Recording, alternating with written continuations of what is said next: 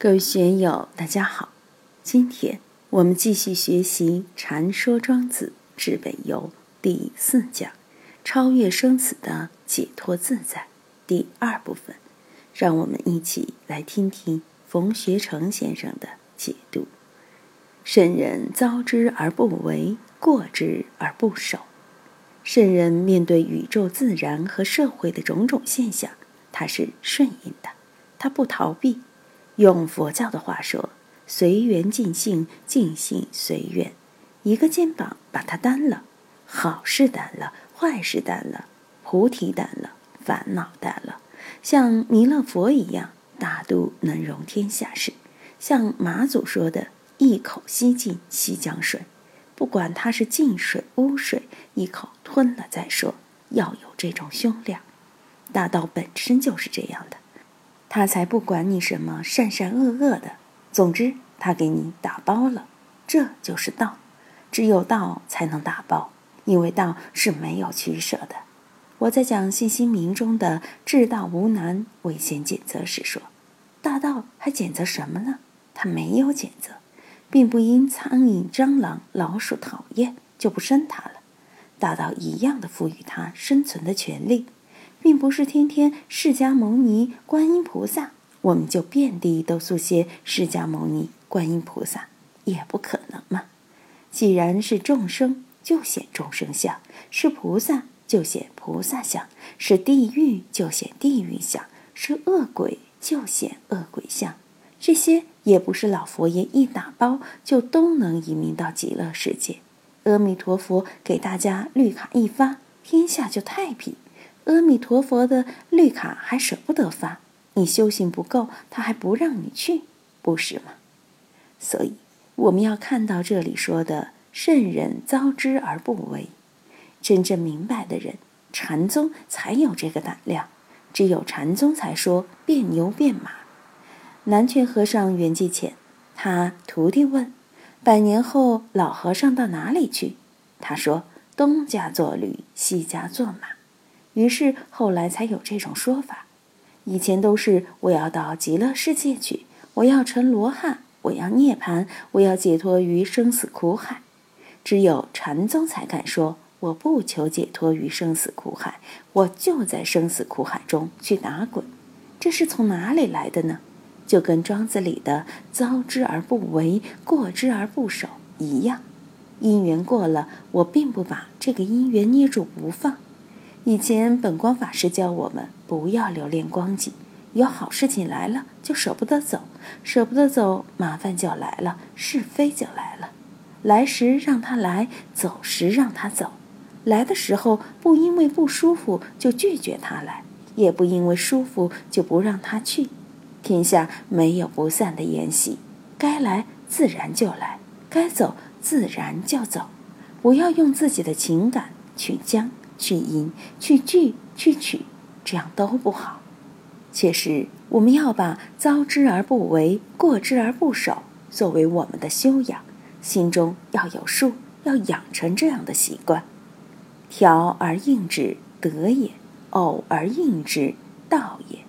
调而应之，我们能够对这一切和谐处之，学大道全部打包的来面对这一切，那么这就是德。得者得也，就是得了道。你对道有了感觉，你才会有这种德。偶而应之，道也。古代很多人得道都是很偶然的，有的是听到鸡叫，有的是听到狗叫，有的是老和尚给他一棒子，他突然就悟道了。你要让他明天现期悟道，哪里有这样的书卖呢？你极力要是自己悟道，倒未必就听你的话。所以，偶而应之。老祖师就说过：“人无心以合道，道无心以合人。只有这个无心，你才能合于道。无心恰恰用，用心恰恰无。学道就得要有这个感觉。地之所兴，王之所起也。地这里指天道，王这里指人道，也就是不管天道也好，人道也好，都是离不开这个的。”人生天地之间，若白驹之过隙，忽然而已。我们在学《史记·刘侯世家》的时候，张良要向黄石公学辟谷之术，吕太后舍不得他，说：“你不要走啊，人生一世如白驹之过隙。”看来玉太后还是学过庄子的。过，你想，千里马那么快的速度，过门缝一晃就过了，千分之一秒就不在了。所以，人一辈子活一千年，仍然是。若白驹之过隙，你活一秒钟仍然是若白驹之过隙，忽然而已，快得很。到了这个年龄，经常想起自己当小孩的时候。夏天时，我就光着屁股到锦江大桥上去跳，到东门大桥上去跳，去游泳。那时有半天时间，可能都在河里泡着，舒服。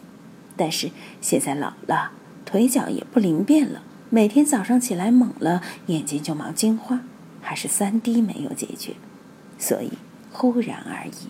我们要珍惜自己的生命啊！驻然勃然，莫不出也；悠然了然，莫不入也。庄子写这个用语就很了然。驻然勃然，莫不出焉。驻然勃然，它是一种很偶然的、很短暂的。用佛教的话来说，就是。刹那之际，一下就有了，莫不出也；悠然了然，莫不入也。悠然了然就是恍兮惚兮，莫名其妙的就进入了。我们有很多感觉，很多见解，都是在不知不觉之中就来了，不知不觉的就去了，不知不觉的就把一件事办成了，浑浑噩噩的就把一件事办砸了。经常都处于这样一种状态，所以驻然勃然，莫不出焉；悠然了然，莫不入焉。对于这四个然，我们要留意。有学者说庄子是偶然论者，或不可知论者，或者是滑头主义者，真是不知天下世事之艰难，大道之深幽啊！前面不是有其所待者，特为定也吗？谁有能力把握驾驭自然和社会中的偶然性？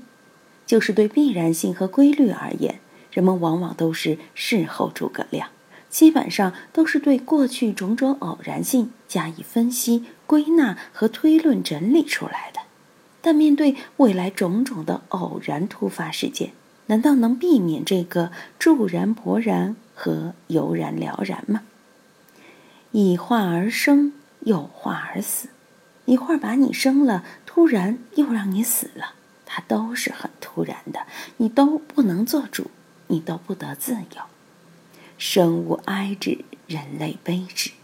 我们看到生物死的时候，都于心不忍。君子远庖厨嘛，看到宰牛宰羊杀鸡那种不堪，就于心不忍而难过。人家也是一个生命，一下子就把人家的生命结束了，确实心头不忍。人类悲之，我们面对这个现象，对自己的生命不能做主，也显得很可怜。借其天涛，挥其天志，分乎晚乎，魂魄将亡，乃身从之，乃大归乎？这里仍然是一个极高的境界。解其天涛，什么叫涛？就是弓带。什么是志？就是箭带。不管是涛也好。还是志也好，这些都是束缚我们的、捆绑我们的。老天爷经常把我们捆绑起来，所以三祖见二祖要求解脱法门，二祖就问：“谁缚汝？”三祖说：“没有哪个缚我。”于是就言下大悟，得解脱。我们每个人都是被老天爷像蚕丝兔一样的捆绑着、束缚着。话又说回来。都是自己的烦恼把自己捆绑住了，这个解就是解脱，解脱于老天爷对我们的束缚，解脱于老天爷对我们的包装，我们要把它放下。但这个过程又是分乎晚乎？虽然是魂魄将往，乃身从之。这个魂魄将往，不因为你修道了就不生不死了，那不可能。老佛爷八十岁还是要涅槃，赵州老和尚、虚云老和尚一百二十岁也还是要走。